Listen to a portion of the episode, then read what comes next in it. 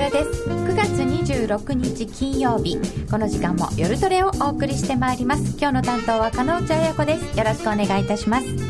今日も夜トレは FX 投資家を応援していきますよ。今日は番組2回目のご出演です。数多くの個人トレーダーを育てた小次郎講師をお迎えしております。こんにちは。こんにちは。よろしくお願いいたします。よろしくお願いします。前回「さ、ん、をつけないで小次郎講師で1セットと伺いましたのでそのようにお願いします。呼ばせていただきます、前回あのご出演いただきました時には初歩の初歩ということで、移動平均線、そうですね、ええの使い方を教えていただいて、はい、移動平均線ってそもそも何かどうやって計算するのかを考えることで使い方が分かってくるよ、うん、そういうことです。そこがポイントなんです。はい、うん、今日も、まあ、その初歩の初歩からちょっと進んだあたりのお話をちょっとずつ深めていきますからお楽しみにしてください。はい。で今日は ATR を使った資金管理移動平均線大循環分析と題してお話を伺います、はい、え今日も小次郎講師流の投資手法皆さんと一緒に学んでまいりましょう。よろしくお願いします。その後 FX 取引をもっと楽しむためのコーナーもあります。ツイッターで皆様のご意見ご質問随時受け付けています。小次郎講師へのご質問ツイッターで受け付けております。そのままお答えいただきますのでどんどんご質問を寄せてください。皆さんと一緒にトレード戦略を練りましょう。それでは今夜も夜トレ進めてまいりましょうさて小次郎講師をゲストにお迎えいたしました今夜の夜トレですが ATR を使った資金管理移動平均線大循環分析と題してお話伺って盛りだくさんですね。これ全部話せるかなって今不安になっております。そうなんですよね、うん、あちょっとネットが重たいブツブツ切れてる、ごめんなさい、ちょっとユーストが切れてるかもしれないですね、えー、今日はですね盛りだくさんなので、早速参ります、実は前回、ATR ってちょっと教えていただいてるんですよね。はい。その通貨ペアのですね、はい、平均的な1日の値動き、ね、このことを ATR って言うんですけども、前回私が7月の後半に出演したんですけどね、もう記録的な ATR の減少、減少。えー、2月から ATR が半年にわたって下げに下げてる。具体的に言うと、ドル円で言いますとね、1円を超えてた、1日の値動きが、1円を超えてたものから、30銭、1日に30銭しか動かないっていうのは、もう過去、振り返るとですね、相当調べないと出てこないぐらいの値動きが小ささ、そういう状態に半年間ずっと減ってたんです。世間ではワールドカップだとかね、夏枯れだとか言ってましたが、そうじゃなくて、実は2月から続いてる長期の ATR 減少減少。しかもこれは FX だけじゃなくて、株もコモディティも全部そうだっていうですね、大変なことが2月から半年にわたって起こってたんです。みんな値動きがちっちゃくちっちゃくちっちゃくなってた。でその時に私は鹿内さんに言いました。ね。えー、こういう状態の時は取れませんと。値動きが小さくなるとね。だけど、楽しみにしてくださいと。いずれこの ATR は底を打って上げ始めます。うん、そうすると半年間のね、えー、マグマが溜まってますから、その後には大きなチャンスがありますよと。という話をしたら、鹿内さんが、えへっと、えへへとね、お笑いになったのを私はよく覚えてます。そうでしたか。ええー、それがもうまさに今回の円安の大きな上げですから、もちろん、金内さん取っていただけたでしょうね。やっぱり動き出したら早かったですね、はいはい、そういうことなんです、そういうことなんです。ちょっとね、うん、えー、チャート持ってきてますから、チャートと合わせてお見せしたいと思いますけども、ご覧いただきましょう。えー、上のドル円のチャートで見ますとね、えー、2月から7月ぐらいまでのところは、もみ合いのように見えますけども、うん、実は ATR という1日の値動き、1日の値動きを見ますと、はい、ね、下げに下げてるわけです。もみ合いじゃなくて、どんどんどんどん減っていってるわけですね。うん、で、えー、私が出演しましたのが、この黄色で丸をつけてますけどね、はい、えー、7月の後半に私が出演しました。で、私が出演したことがきっかけになったわけではありませんけども、まさに私が出演した2日後に ATR は下げ止まりまして、上昇に転じました。そのね、上昇に転じたのと合わせて、為替が円安の方にね、えー、動きまして、大幅な円安になった。半年間動かなかった後には、必ず大きな動きがありますよっていうのは、こういったような状態なんですね。ここはやっぱり期待して楽しみに待っていて正解だったとそういうことなんです、ですから前回ねあのもみ合いで値動きが小さい時は頑張っても正直言ってなかなか取れませんとその取れない時に頑張るんじゃなくて本当に取れる時に取りましょうっていう話をしましたね、ですから今は取ってないとダメね、そうなんです、ね、今はこの相場は取ってないとダメ。うんうんうん。ということです。前みたいにこちょこちょしてた時は、その時は何もしない。いいんですよね。いいんです。取れない時は取れない。年がら年中皆さんね、あの、売ったり買ったりしたいですけれども、残念ながら年がら年中取れるもんじゃないんで、うん、えー、美味しいところだけ取ると。これが鉄則だと思います。これ、ドル円のチャートで見せていただいてますけれども、はい、他もみんなこうだったんですそうなんです、ちょっとこちらね、えー、ATR だけ出してますけれども、ユーロ円、5ドル円、カナダドル円、ニュージードル円ね、す、えー、べ、て2月が天井で、そしてそこを打ったのは若干ね、えー、7月からそこを打ったものから、つい最近そこを打ったものまでありますけども、すべて長期のね、低落現象が終わりを告げました。ですから、えー、ここのところで大きな楽しみが出てる。ね。えー、ここで発生しているタレントレンドっていうのはなかなか面白いトレンドですよということでね、えー、皆さん取っていただけてるんじゃないかと信じてます。この ATR を見ますとすごく下げてきて反発してまだちょっとですね。まだまだです。まだまだです。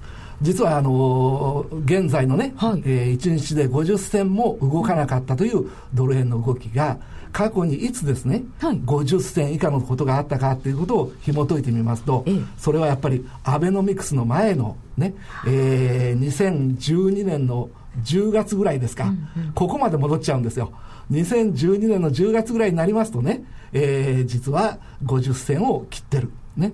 えー、そこから ATR がずっと上げまして、このアベノミクスの冒頭の時には、えー、2円近くまで実は1日のね、値動きが2円近くまで上がってきてるわけなんです。ね。えー、ということで、今現在、まあ、ATR が増えてるとはいえ、まだまだ上の城はありますんで、えー、これから先さらに増えてくると、それに合わせて値動きもどんどんどんどん楽しみな展開になってくるんじゃないかなというふうに思ってます。なるほど、あのアベノミクスが始まる前は、はい、確かに動きませんでしたよね。そうなんです。ですから、あの時と同じような状況が来てるんだということをね、動き出す前に、どなたが気がついてくれるかなというね、えー、そこら辺のところが一番のポイントじゃなかったかなというふうにね、思ってます。ここは気がつかなきゃいけないところでした。はい、ででも、今回気がつかなくても、えー、次気がつけばいいんですよね。でえっ、ー、と、今ご質問もいただいてます。はい、ATR、設定がないトレーディングツールもあります。はい、ATR って自分でも出せるんですね？自分で計算してます。私なんかエクセルで毎日研究、えー、計算しておりまして、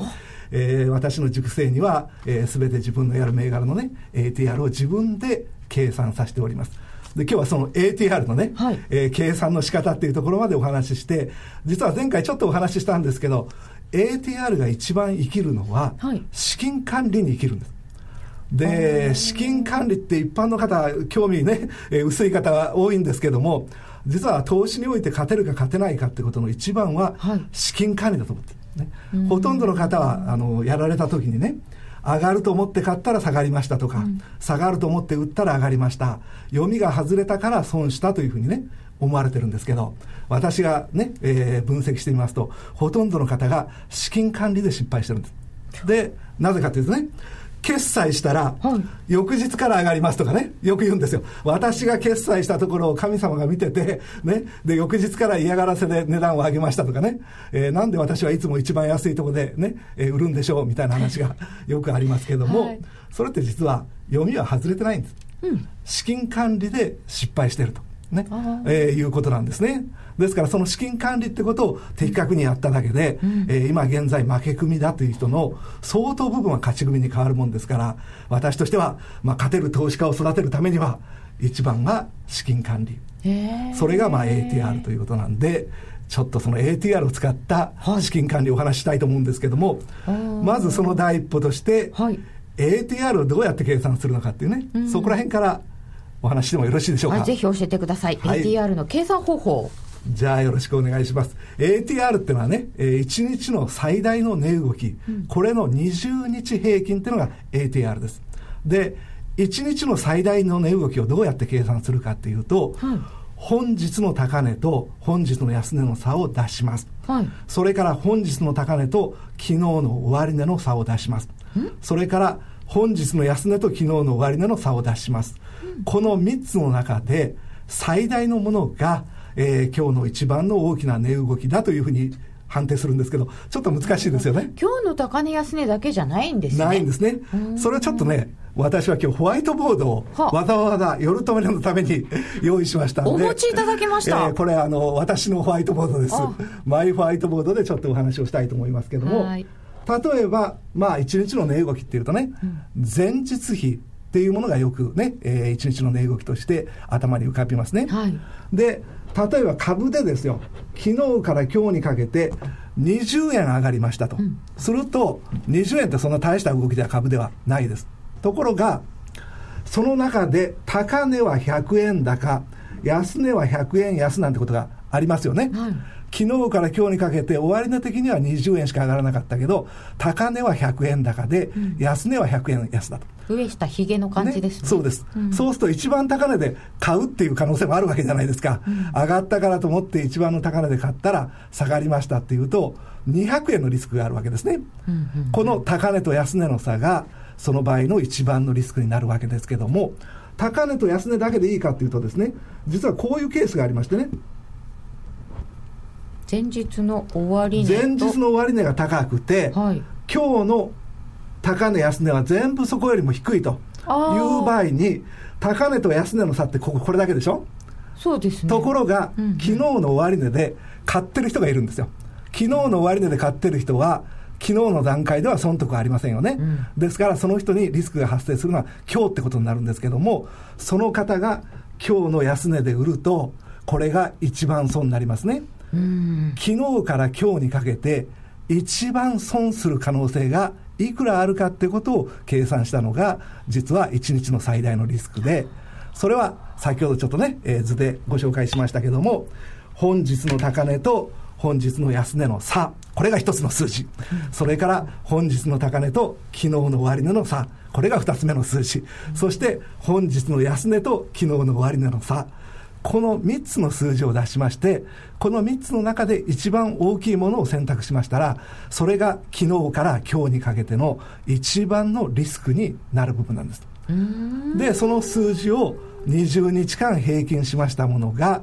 アベレージ、ツルーレンジというね、まあ、横文字で申し訳ないんですけども、えー、ATR という数字。この ATR を計算すると、その銘柄が今現在1日あたりいくら動きますかってことがわかるんです。で、たくさんね、FX やられてる方に、まあ、ユーロドルやられてるとかね、ポンドやってやられてるとか、いろんな方いらっしゃいますけど、ところで、ポンドって1日いくら動きますか？って言って聞くと、答えられない方が多いんですよ。そうですね、ね、いっぱい動きます。そうそうそう。動くときは動きますけど、え動かないときは動かないんで、なんて言っていいか分かりませんっていう話になるんですけど、1日に一体いくら動くかってことが分からなかったら、はい、リスク管理も何にもあったもんじゃないわけです。ははね、値動きに対してどのように自分がね、えー、それでも安全だという投資方法ができるかってことなんで、まずはその商品が1日どれだけ動くかってことが、ちゃんと自分で計算できてなきゃいけない。ということで、まずこの ATR を計算して、自分がやろうとしている通貨ペアの1日あたりの平均的な値動きを知る。これ、エクセルで作ると簡単にできますし、えー、計算するのは4本で1日も入れればできますから、もう5分もかかりません。ね。えー、私はあの何十銘柄もやってますけども、エクセルでもう10分ぐらいで終わりますから、そんな難しい話じゃありません。はい。で、ここからがいよいよ本当の資金管理の話に移っていきますけども、はい。はい、しっかりとついてきていただけてるでしょうか。これ、非常に役に立つ話なんで、えー、ちょっと初めて聞くんでね、えー、とっつきにくい部分もあるかと思いますけど、しっかりと、えー、聞いていただけたらと思います。まず皆さんが投資に使うお金、投資用資金を明確にしてください。はい、で、投資用資金の1%をね、自分の頭に浮かべてください。うん、100万円の人は1%って言ったら1万円。1000万円の方は10万円。10万の方はね、えー、で1000円。ね、そうですね。はい、その1%を頭に置いていただいて、その1%のリスクがある取引量っていうのはいくらかってことを算定しまして、それを単位に取引をするというのがタートルズ流の資金管理なんです。で、その単位をユニットと言います。ね。え皆さんはドル円をおやりになったりいろんな銘柄やるときに、はい、どれぐらいの単位で取引するかね、何万通貨単位でやるとか、うん、何千通貨単位でやるっていうのは、割とアバウトに、まあ、どんぶり勘定って言ったら大変失礼ですけども、うん、非常にアバウトなところで決められている方が多いと思うんですけども、これ、その人の投資用資金に応じて、これが適切な1回あたりの取引量ですというものがあるんですよ。それを私は皆さんに知っていただきたくてですね、はい、それが1ユニットという単位なんですけども、その1ユニットの計算の仕方をね、はい、ちょっと大丈夫かな、金内さんがちょっと ついてきてるかな、大丈夫ですか、はい、大丈夫です。はい。まずは、投資用資金の1%を計算してください。これを仮に A とします。はい。ね。それからその通貨の ATR。先ほど計算式お教えしましたね。えー、あの計算式で ATR を計算します。1日の値動きです。これを B とします。はい。えー、仮に100万円の投資家とすると1%は1万円ですよね。うん、で、現在、米ドル円は60銭。これが現在の ATR になります。ね、とすると、A 割る B を計算します。はい、1万円を0.6円で割りますから、まあ、アバウトに言うと、1万6000通貨。1万6000通貨というのが、えー、1ユニットと呼びまして、トレードをするときに、その単位で取引をしましょうという単位なんです。ね。で、この単位で取引をするとどういうことが発生するかというと、は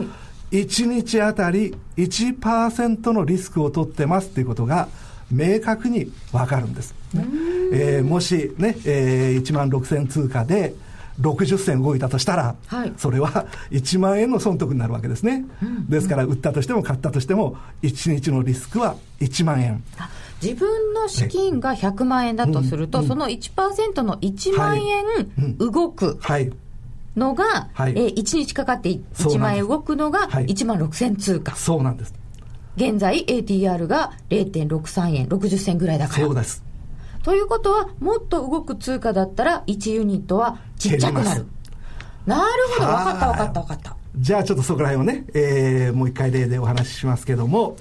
例えばこちらに米ドル円、ユーロ円、5ドル円とね、並べましたけども、はい、ATR が B のところに書いてます。ドル円は63銭ですけど、ユーロ円は85銭、5ドル円は71銭とね、それぞれこう1日の値動きって違うわけですよ。そうすると、その人が、まあ、仮に今回100万円というね、えー、投資家の例でしましたけど、自分の投資金の1%ということでね、考えてください。はい、それを A としまして、A 割る B を計算すると、100万円の投資家にとっては、えー、1万5873円とかね、こういう端数が出てきます。えー、この端数は、まあ、四捨五入なり切り下げなりしまして、えー、1ユニットが1万6000通貨とかね、米ドルだと、ユーロ円だと1万2000通貨、5ドル円だと1万4000通貨、こういった単位で取引をしてくださいと。ね、決して、あの、1ユニットしかしちゃいけないってことではないんです。2ユニットしても3ユニットしてもいいんですけども、単位を1万6000円通貨単位でやる。つまり、次は3万2000通貨とかね、こういったような形の単位でやるんです。自分が取るリスクが1%だと思ったら1万6000通貨、は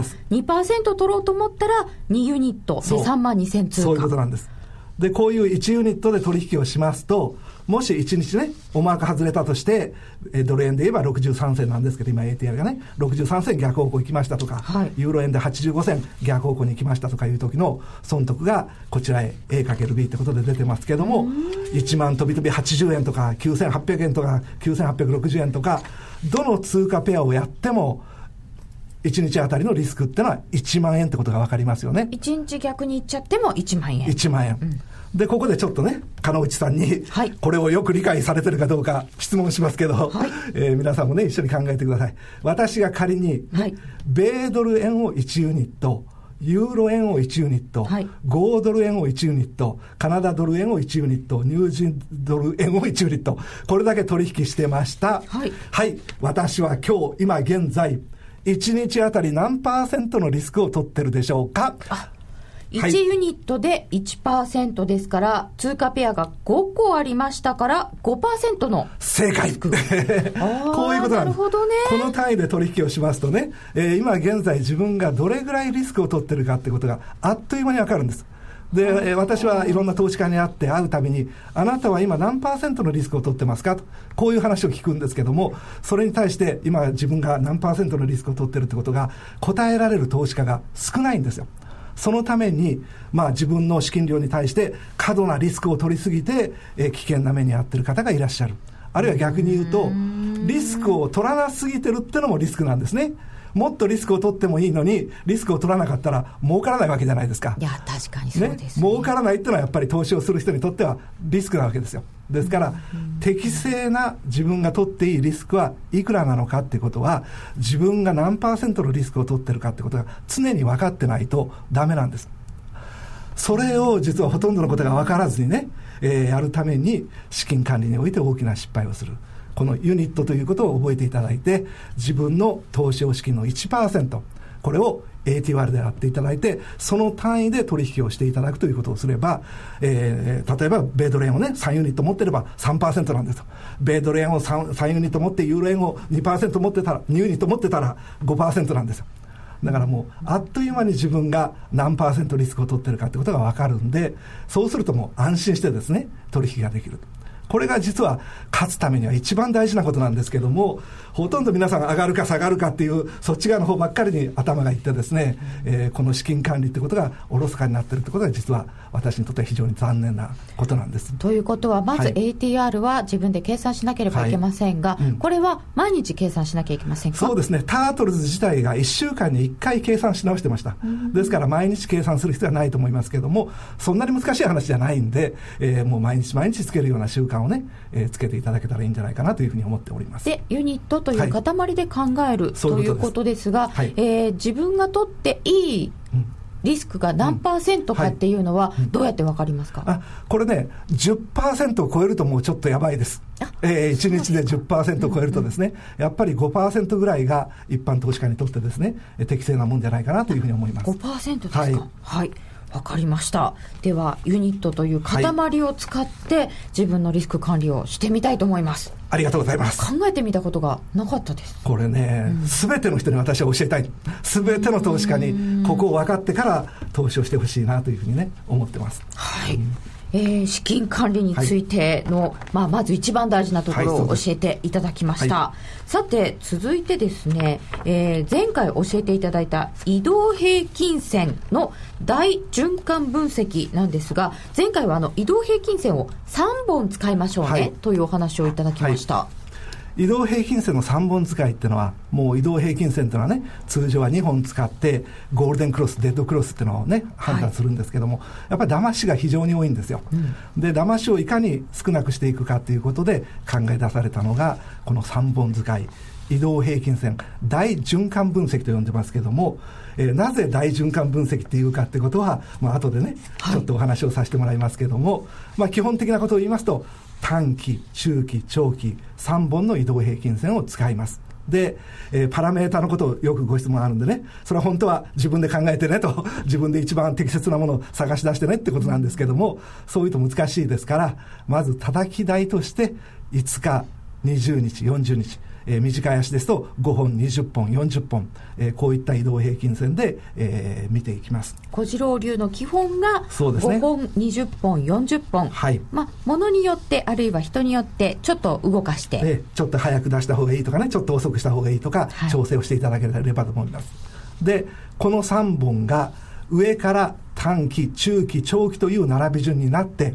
3本の線が右肩上がりになったら買いましょうと、うん、でどこまで買ってるんですかっていうとその3本の並び順が変わらない限り持ちます。3本の並び順が変わったらそこで手しまいます。という非常にシンプルで非常に分かりやすいんです。まだ持ってますよね、はい、ってことは。でこの手法は大きなトレンドが出た時には必ず取れます、うん、ね、ですから、えー、大きなトレンドだけしっかり取っていこうという手法でもみ合い相場の時とか動きがない時には残念ながら取れませんそうですよね、線がなんか編み物みたいになっちゃいますもんね。そういうことなんです。うん、で、逆に下げで取るときには、下から短期、中期、長期という並び順になって、そして3本の線が右肩下がりだっていうことを確認しましたら、そこで売りを仕掛けます。で、ちなみにこの米ドル円のチャートをね、今日持ってきておりますけども、はい、どこで仕掛けるかっていうと、この丸をつけたところですね。丸をつけたところで仕掛けまして、ここでね、上から短期、中期、長期というふうになりまして、3本の線が右肩上がりというものを確認しました。ここで仕掛けます。まあ、今回はこんなに綺麗なんですけど、はい、いつもこんなにうまくいくんですか？いきません。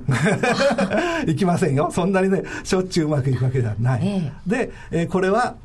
大きな相場があるときには必ずこうなります。ね。で、大きな相場は取り逃がすことがありませんという戦法なんです。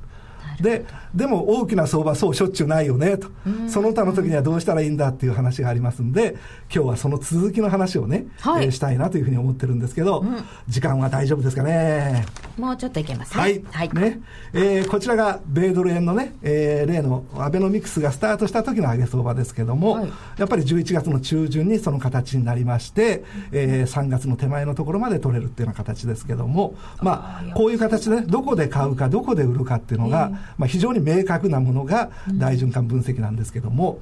うん、大循環分析なぜ大循環分析と呼ぶかって話を今日はさせてもらいます。はい。3本の移動平均線の並び順。今上から短期中期長期っていうのが買いで非常にね取れるところだと。下から短期中期長期の並び順が売りで非常に取れるところだって話をしましたけどそれ以外の並び順もありますよね、はい、それ以外の並び順を合わせますと全部でここに出てる6種類なんです。これ以外の並び順はありませんで、しかも、これから先は非常に大事な話ですけども、この並び順でですね、価格変動が適切に動くとき、通常の動きのときには、この1、2、3、4、5、6という並び順で、この順番通り動いていくんです。1、2、3、4、5、6、1、2、3、4、5、6と動いていく。これを移動平均線大循環と言いまして、価格変動のうち約7割以上、7割以上はこの順番で動くんです。7割以上がこの順番で動くってことは、ステージ1に今あるね、これも、えー、上から短期、中期、長期と見たらステージ1だってわかるわけですけど、はい、そしたら次はステージ2だってわかるわけですよ。うん、上から中期、短期、長期だっていう並び順だと見たら、ステージ2だとわかるわけですよ。1からいきなり4に行ったりはしないんですね。必ず1段階ずつしかいかない。でしかもね7割がってこういう話をしましたからでも残り3割どうなるのと残り3割が出た時は気になるねって話なんですけど残りの3割は逆方向に1段階進むんです。戻る。ステージそうです戻るんです。ステージ1からステージ6ステージ6からステージ5ということは、今現在ステージ1にあるとしますね7割の確率でステージ2に動き、3割の確率でステージ6に戻る。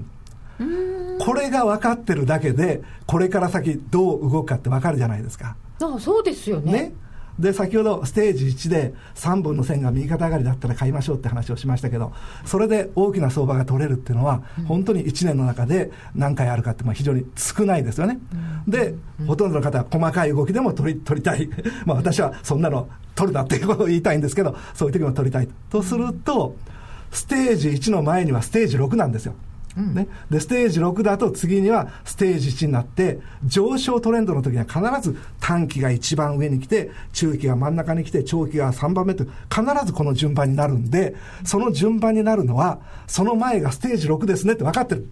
ああ、そうですね。うん、ですから。1の前は6です、うん、だからステージ6で、目いっぱい仕掛けちゃダメだけど、試し玉をやるとかね。そういったいろんな戦法が駆使することができるんです。ね。えー、こういったものを駆使してやりますと、実は、えー、いろんな利用ができると。ね。えー、こういったようなお話です。これはもちろん、うん、あの、移動平均線、短期が、動きが一番大きいというか、うん、先行するからですよね。ちょっと現在のね、チャートで見てみましょうか。はい。現在のチャートをお見せしますと、これが現在のドル円のチャートですけども、まあお分かりになるように、今現在1、ステージ1っていうね、上から短期、中期、長期という並び順の、ね、まさに一番美味しいところ、ここ取ってくださいよっていうね、えー、相場でございます。はい。で、どのように推移してきたかっていうことをステージでお話ししますけども、3、4、5、4、5、6、1、こういう推移になってます。5、4、1回戻りましたね。1回逆順がありますけども、1回5から4に戻った以外は、3、4、5、ここから4、5、6、1と来てる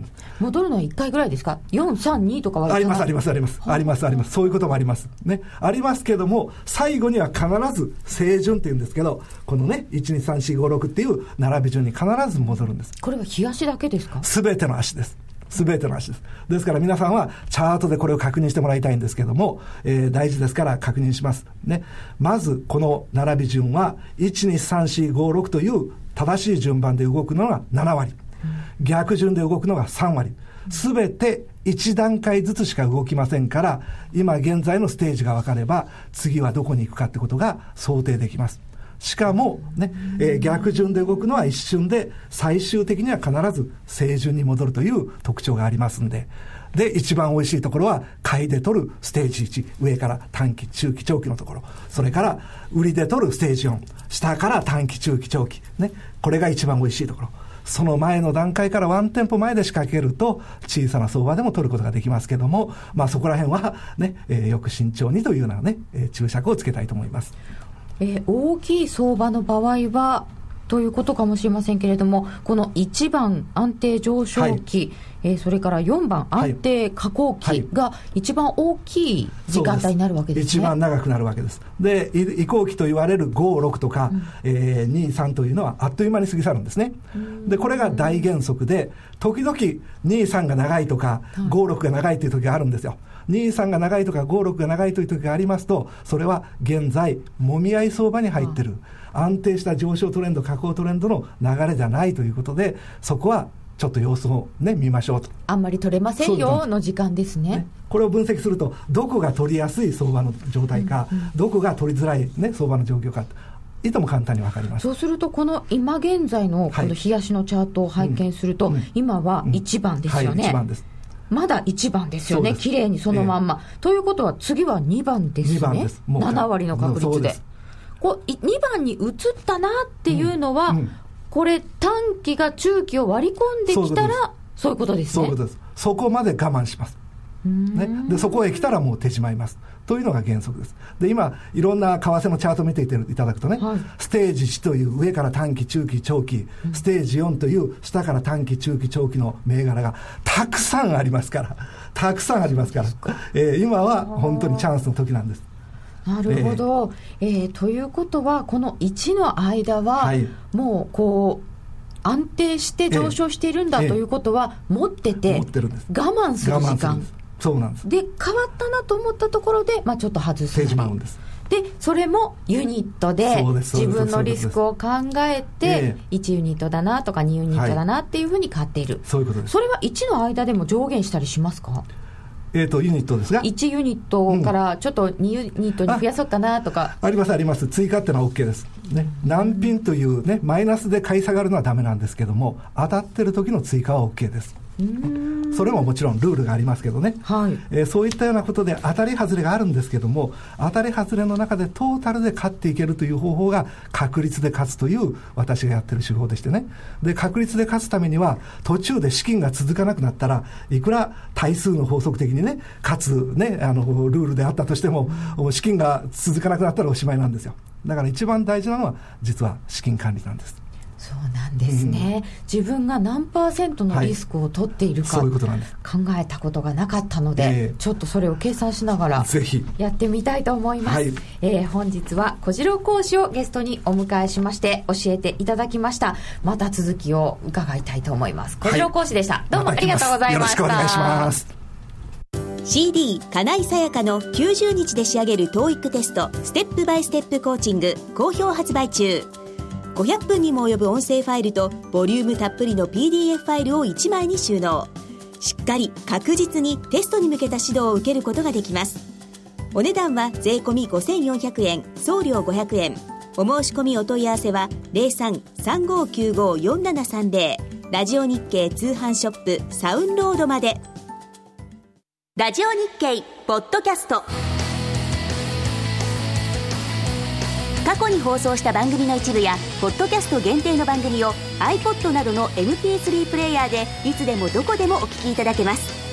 詳しくはラジオ日経ホームページの右上にあるポッドキャストのアイコンからアクセス。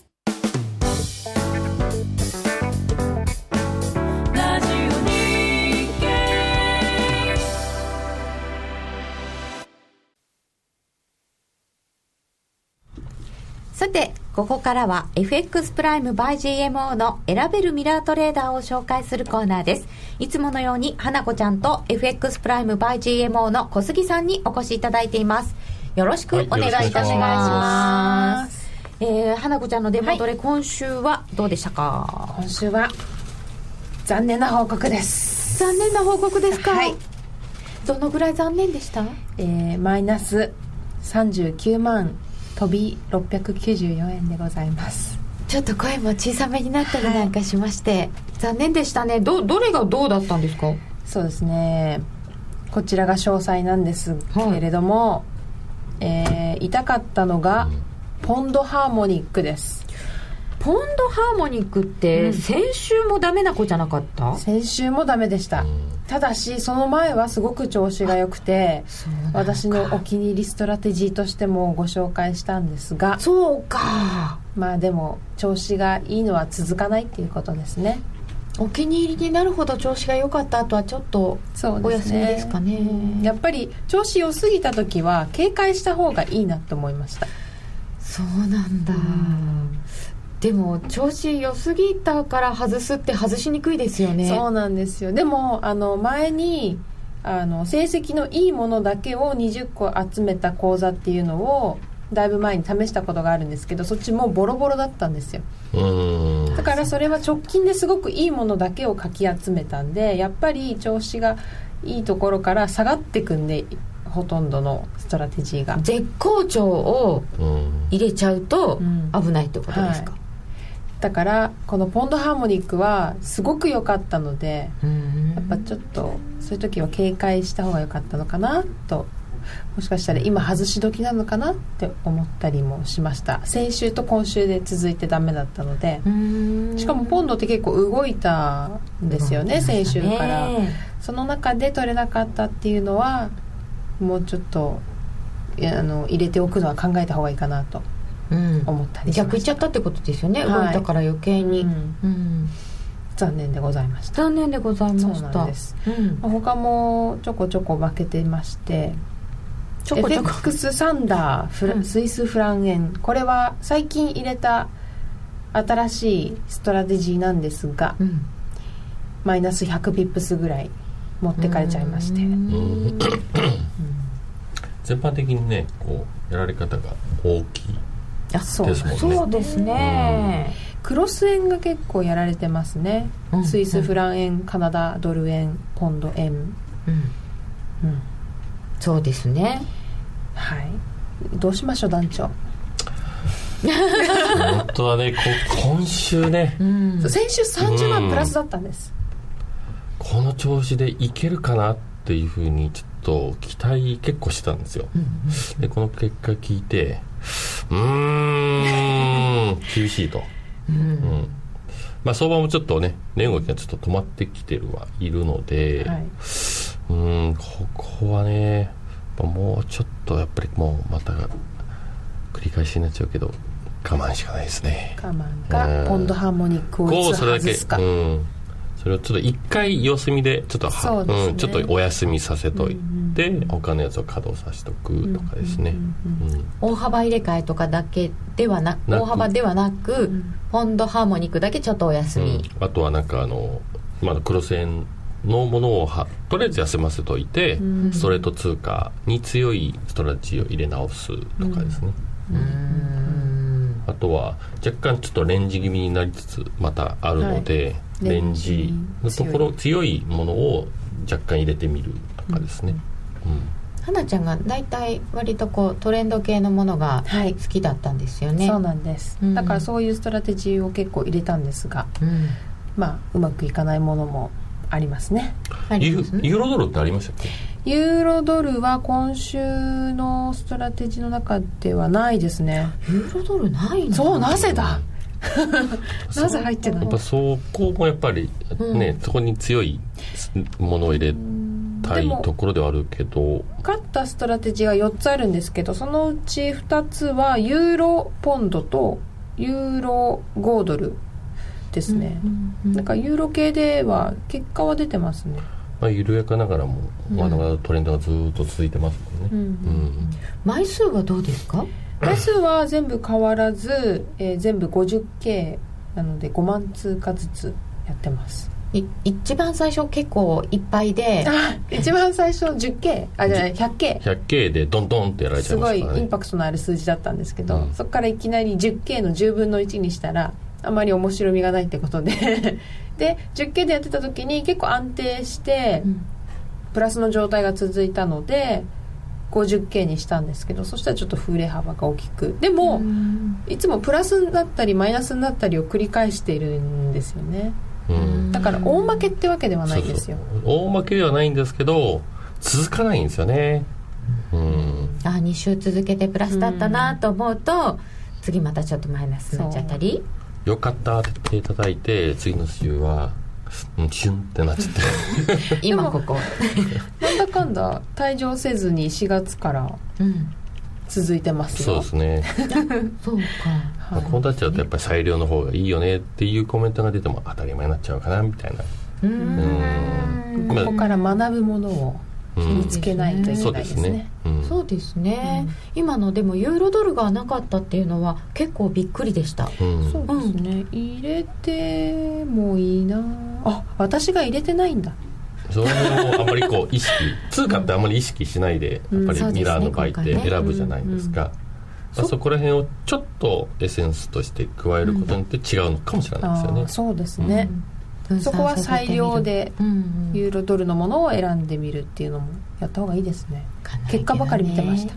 うん。なかなか難しいですやっぱり。うん。ではちょっとお休み物などを作ってみたりして、はい。また来週の結果を小杉さん1週間ごめんなさい。非常におめでとうございます。あありがとうございます。あれでこれサプライズですね。相当サプライズだった。結構どのタイミングで入るかすごい見計らってたんです。何キョロキョロしてんのかな。強引に来ましたね。うん確かにこうかなり挙,、ね、挙動がおかしかったので何かなと思ってたら。なんでこっち見てんのかなと思ったんですけど。いつ来るかなみたいなえ見えました？ケーキを持っているの。あはい。あのここにうごめいていました。ということで先週お誕生日だったのに何もなかったのでようやくケーキが。あだからお茶いただいたんですね。ケーキとともにということでおめでとうございましたさて FX プライム by GMO の選べるミラートレーダーに興味を持ったよという方はラジオ日経夜トレの番組サイト右側のバナーをクリックしてみてください。今話題のシステムトレード選べるミラートレーダーが FX プライム by GMO でもついにスタート選べるミラートレーダーでは、ストラテジーと呼ばれる運用実績の高い投資戦略を選択するだけで、24時間自動で売買、収益チャンスを逃しません。また、為替のプロが厳選したストラテジーのパッケージ、ストラテジーパックも多数ご提供しております。システムトレードを始めるなら、FX プライム by GMO の選べるミラートレーダーをご利用ください。株式会社 FX プライム by GMO は、関東財務局長、金賞第259号の金融商品取引業者です。当社で取り扱う商品は価格の変動等により投資額以上の損失が発生することがあります。取引開始にあたっては契約締結前書面を熟読ご理解いただいた上でご自身の判断にてお願いいたします。詳しくは契約締結前交付書面等をお読みください。花子ちゃん、小杉団長、ありがとうございました。ソニーの卓上ラジオ ICF-M780N は好評発売中。デザイン操作性もシンプルなホームラジオです。ラジオ日経のほか AM、FM が受信できます。お休みタイマーと目覚ましタイマー機能付きで価格は税込1万800円送料500円。お申し込みは0335954730ラジオ日経通販ショップサウンロードまたはネットショップサウンロードまで。レースが今すぐ聞ける。ラジオ日経のレース実況をナビダイヤルでお届けします。開催日のレースはライブで3ヶ月前までのレースは録音でいつでも聞けます。電話番号は0570-008460 0570-008460 0570を走ろうと覚えてください。情報量無料かかるのは通話料のみ。ガイダンスに従ってご利用くださいとは言い難い団長何歳なんだろう？おめでとうございます。ケーキ食べたくなってきた。などなどいただいておりました。本当サプライズでございましたが、さて夜トレ高野康則の今夜はどっち？このコーナーは真面目に FX FX プライム by GMO の提供でお送りいたします。はい。よろしくお願いします。先ほどの続きとなります。お願いします。さっきどこまで喋りましたっけって。えっ、と先ほどもしかすると番組のラジオの番組の途中から途中からというか初めからお聞きいただいた方もいらっしゃるかもしれません。ここのところ日米当局者の発言が変わってきた。はい、えー、9月の5日の麻生さんから甘利さん。18日の甘利さん、ちょっと話が変わってきた、はい、今週ニューヨークで安倍さんが、円安は地方経済にマイナスもあるとか言ってた、まあ、その後に、まあ、プラスもマイナスもあるって言ってるんですけどね、そして、ここだと思ったのが月曜日のダドリーさんっていう話です。はい、はい、ありがとうございます。素晴らしい。そう、それで、そのダドリーニューヨーク連銀総裁っていう人は、はい、えー、ただの地区連銀総裁ではないという話をちょっとまあさっきもしたんですけれども、あのアメリカのその FR FRB というか、フェッドというか、FOMC というかは、はい、えー、一番偉いのは、まあ、当然のことながら、イエレン議長。はい、そうですよね。はい、でその次に偉いのが、えー、スタンレー・フィッシャー副議長でちょっとややこしいんですが3番目に偉いのが、えー、今のは FRB の議長と副議長。FOMC の議長はイエレンさんなんですけど FOMC の副議長は実はニューヨーク連銀総裁なんです。え？FRB という組織の副議長は、えー、副スタンレー・フィッシャーさんなんだけど FOMC という会議のあの副議長はニューヨーク連銀総裁なんですよねあ FOMC という会議の議長副議長。そう。組織としての FRB の副議長はスタンレー・フィッシャー副議長なんだけれども FOMC という名前の会議の時の副議長は、えー、ニューヨーク連銀総裁がやるいつもやっぱりニューヨーク連銀ってちょっと特殊な地位ですよね。そうです。あのやっぱり偉いんです。でっていうのはまあ、FRB の理事という人たちはあの毎回あのというかずっとそこの投票権があるんですけど地区連銀総裁っていうのは11人かな？12人かいてあの持ち回りで4人ずつこう投票権を1年後交代でもらうんですけど、はい、ニューヨーク連銀総裁だけはずっと持ってるんです投票権を。常にその FOMC で投票する権利を持ってる。まあ当然っちゃ当然ですよね。あの日本で言ったらあの東京支店長というかまあ一番大きな経済圏を、うん、なんていうんですか？こう管轄しているところなので、うんうんうん、でその偉い人が、はい、その大幅なドル高は経済成長に影響する。ドルの大幅高インフレ目標の達成を困難にするということをこれもそのさっきも言いましたけど通常中央銀行の人はそういうことは言わない、うん、えー、本来は財務省だからルーさん。ルー財務長官が言う言う言うことなんですよね。でルー財務長官は何を言ってるかっていうと、えー、これは実は財務長官っていうのは為替に関しては一つしか言葉を言わない。強いドルはアメリカの利益って。これしか言わない。言ってましたよ。そう。でこれは実は真意ではないんです。それはなんていうのかな。建前だから実際に例えばアメリカが例えばオバマさんがあの最初になった時みたいにそのドル安政策を取ってる時でも強いドルはアメリカの利益だって言うしかないんですあの人たちは。そうなんですか。なかなか喋らないルーさんが言ったのでふーんって思って聞いちゃったんですけど。あれはなんかねだからなんであれをわざわざ言ったのかよく知らないんですけどまあただ普通はまああんまりあんまり大事じゃないんですね。そう言ってもね。であのダドリーさんっていうのは普段は彼が言うその為替に対して発言をするっていうのは非常まあなんていうのかな。ルール違反なんですね。だから本来は。中央銀行は金融政策をやるところであって為替政策は財務省がやるものなのでそのルール違反をかなり犯してそういうことをはっきり言った、うん、でだからそのダドリーさんというのは特別なさすがにイエレン議長とかスタンレー・フィッシャー副議長がそれを言うとまずいんで、まあ、その次の第3ナンバー3の人は言ったのかなと。でもそれだけ異例の発言をするということは相当ドル高が嫌だってことですか？そうですね。あの、うん、急激なドル高。急激な、うん、急激かつ大幅な。まあだから今の今みたいにドル円が102円から109円まで2週間ぐらいで上がるような。でその後24日の日にもあのメスター・クリーブランド連銀総裁とエヴァンズ・シカゴ連銀総裁がやっぱり同じようなことを言ってるんですね。あのドルが上昇を続け高水準にとどまれば経済成長に悪影響が及ぶ恐れがある、まあ、これは非常にはっきりメスターさんは言っていて、うん、エヴァンズさんも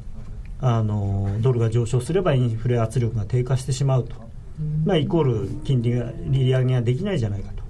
と発言が変わってきた、はい、ということは？僕110円っていうのがやっぱり何かあるのかなと。110円。とりあえず今の段階で110円は時期尚早という日米のなんとなく裏取引があったんじゃないのかなと。で安倍さんもこれ確かに日本記者団との懇談会かなんかで言ってるんですけど、あニューヨークで言ってるんですよ。だからリップサービスっていうか、うん、分かった。日本も協力するよみたいなねとこあるんじゃないかなと。すごい。今月ユーロドル売りだけで300万円以上買ってるようだって。すごい。すごい。あのなんかねあのラジオ日記宛てに何か送っていただいてもいいですよ みたいな。こちらまでお菓子とか。そういうあれですか？でほら喜びをシェアしたいじゃないですか。高野さんからお祝いが行くのかと思ったら違うのか。いやいやいやだって300万円以上買ってる。ね。喜びをシェアしよしましょうみたいな。すごい。ユユーロの売りの話ではなく今日は日米の話になってるわけなのですけれど、まあ、ユーロの売りの話はもうずっと続いてる話なのであの特に新しいことはないというか、まあ、あのこのままどうぞどうぞっていう感じ。じゃちょっと裏取引あったかなっていうことは110円簡単に超えていくことはないかなってことですか？という気がしますしてるんです。それであのもう一つポイントがあってあの半期の為替報告っていうのがまあ半期に一度あるんですよね。半期っていうかまあ6か月に半年に一度、はい。はいそれが一応予定では10月に出るはずなんですけど、まあ、これ意外とその出るはずの時に出なくてなんかずるずるずるずる遅くなったりすることもあるんですけどあの決まってないんですか、まあ、一応あの半年に1回っていうふうになってるんですけどこの何何回か前なんて2か月ぐらい遅れたのかな？そういうのがあるんですがでこれまではずっと中国についてどう書くかっていうのがすごく注目ででいつまでたってもあの中国をその為替操作国にというふうに言わなく言わないんでなんか弱腰だとかなんとかって言ってたんですが。これ去年の春に出たやつでその日本はねそのか為替を武器にしてその景気浮揚を図っちゃだめよみたいなこと書かれたんですよね。でそれでそのそれが出た時はあんなこと書いてあるよとか言って言って僕なんかはすごいこれはこんなこと書いてあるよって言ったんですけどマーケット全然無視してその後さらに23円上がったんですよね。2週間ぐらい。でもそこその時に103円台半ばぐらいまで行ってその後10円下がったんですよ。5月のあのところ、はい。であの時もその為替の半期報告が出る前にちょっとドル高警戒発言みたいなのが出てたんですよね当局者から。で今回その今その警戒発言が出てて10月に為替の半期報告書が出るとというタイミングを考えるともしかしたらそこでまたそういうようなことが書かれるかもしれない。そしてマーケットが結構知らないふりしてて後で反応するかも。うん。でただ今回はもし書いてあれば去年そういうことが1回あったんですぐ反応するかもしれないし逆にあのあれそういえばだまあ僕みたいにその半期報告書もうすぐ出るよ危ないんじゃないのっていう人が増えればもしかしたらあのその前に下がるかもしれないんですけどだちょっとね、あのー、僕は短期的にターニングポイントが近いんじゃないのかなと思ってるんですよね、まあ、もちろんこれで円安終わりって話ではないんですけど一旦うん、でもなんか最近やたらと下硬くないですか？硬、いですね。8円台はキープしてますもんね、うん、まあ GPIF があの来月中に多分なんか出るんじゃないかっていうふうに言われてるので少なくとも GPIF のその比率の、うん、なんていうんですか、まあ、今までいろいろ噂では言われてますけれども実際に外債こんだけ、えー、日経平均日経平均というか株日本株こんだけっていうふうに出た時にやっぱり一度は祭りになるんじゃないかとみんな期待してるんですよね。なんか遅れるって話が昨日出ませんでしたか？そのまあそれでも10月あ昨日出たのはあの塩崎さんがえっとなんていうのかな。だからその拙速にやってるわけであのいや急がないって言ってるのとちょっと違ってなんていうのかな。その慌ててねそのスケジュールありきでいい加減なことをやるんじゃなくてきちんと議論をしてきちんとしたものを出すとだからあの優先順位はその次の臨時国会に出すことではなくてちゃんとしたものを作ることは優先順位だっていうようなことを言ったんですけどでもその後で結局先送りするつもりはありませんよ、うん、ただね要するに先送りじゃないんですよね。だからもう今実際に議論を重ねていろんなことをやっていて、まあ、それが間に合えば間に合うし間に合わなくても別にそれその間に合わせるためにいい加減なものをやるよりはっていうそういう意味だだと思うんですよ、中身ちゃんとしようよねって言ってる、ね、まあ当たり前のこと言ってるだけなんで、うん、だからあれであんなにねいちいちこう騒ぐっていうのはいかにこうだからなんていうのかな。その GPIF 頼りになってるかっていう。そうですね、うん、あのヘッドラインリスクはちょっと大きかったですよね。だってそんな当たり前じゃないですか。だって我々の年金ですよ。我々の年金を運用するのはそんなにね一生懸命考えてください。適当にやられても困るんで。ということで、はい、全然今夜はどっちになりませんでしたが 来週もどうぞお楽しみなさってください。あのドル円のロングを1回リグって、はい、ユーロのショートに専念すると。なるほど。ドル円は一旦この辺でリグっといてちょっと次のリスクに備える、はい、ユーロは売り継続。はい、はい高野康則の今夜はどっち？このコーナーは真面目に FX、FX プライム by GMO の提供でお送りいたしました。さて現在1ドル109円当選。109円の二実銭超えのところからちょっと落ちてきましてユーロ円は138円81銭。ユーロドル1.2724近辺です。この後ってスケジュール的には何が注目ですか？えー、っと来週の月曜日にまず PC コアが出るので、はい、これがそこ？思ったよりも低いと、はい、あの面白いなっていうのはありますね一つ。あのほらやっぱり利上げなんかできないじゃんみたいなそういう。いいコアデフレーター。アメリカ、はい、FRB が結構重要視しているという。そうですね、はい、FRB はまあ一応インフレ指標としてはそれを一番見てるというふうに言われているのでこれがあの予想より弱かったりするとやっぱり利上げなんてそう簡単にできないじゃないって言って、あのハト派の人が喜ぶ。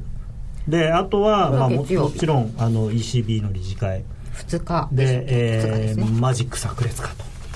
また？うん。まああのまあその何でしたっけ？さっきちょこっとお話ししましたけどその TL トロの上乗せ金利をやめるとか、あとはその、まあ、国債の買い入れって言葉を使うのかどうかに対する準備のことであるとか、まあ、あとはその実際に、えー、そのカバードボンドをどのぐらい買うとかいつから買うとかっていう。ABS も買うんですよね。買いますか。それをだからいついつどこからいくら買うみたいな。そういう話が出るかもしれないし。何でもやるようがどんどん具体化されていくってことですね。具体的になってくるし、うん、であとは TL トロ借りないと何されるか分かんないぞみたいな 脅しがまあね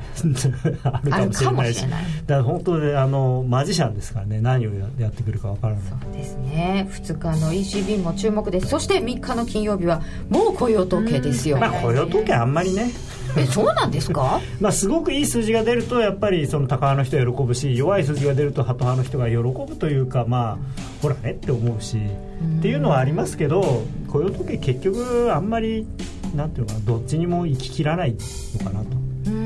それよりはやっぱり ECB 引き続きユーロ売りのお話だったのですがちょっとドルにも備えてみたいと思います、えー、資源国通貨の行方も気になるといただいていますので時間があれば延長戦でお話伺いたいと、はい、っていうかやっぱりニュージーランドですよね。いろんなこと言っちゃってますからね、はい、ということで今夜もお付き合いいただきましてありがとうございました。お時間があれば延長戦までどうぞ。高野さんそして花子ちゃんそしてエミリーちゃんでした。ありがとうございました、はい、ありがとうございました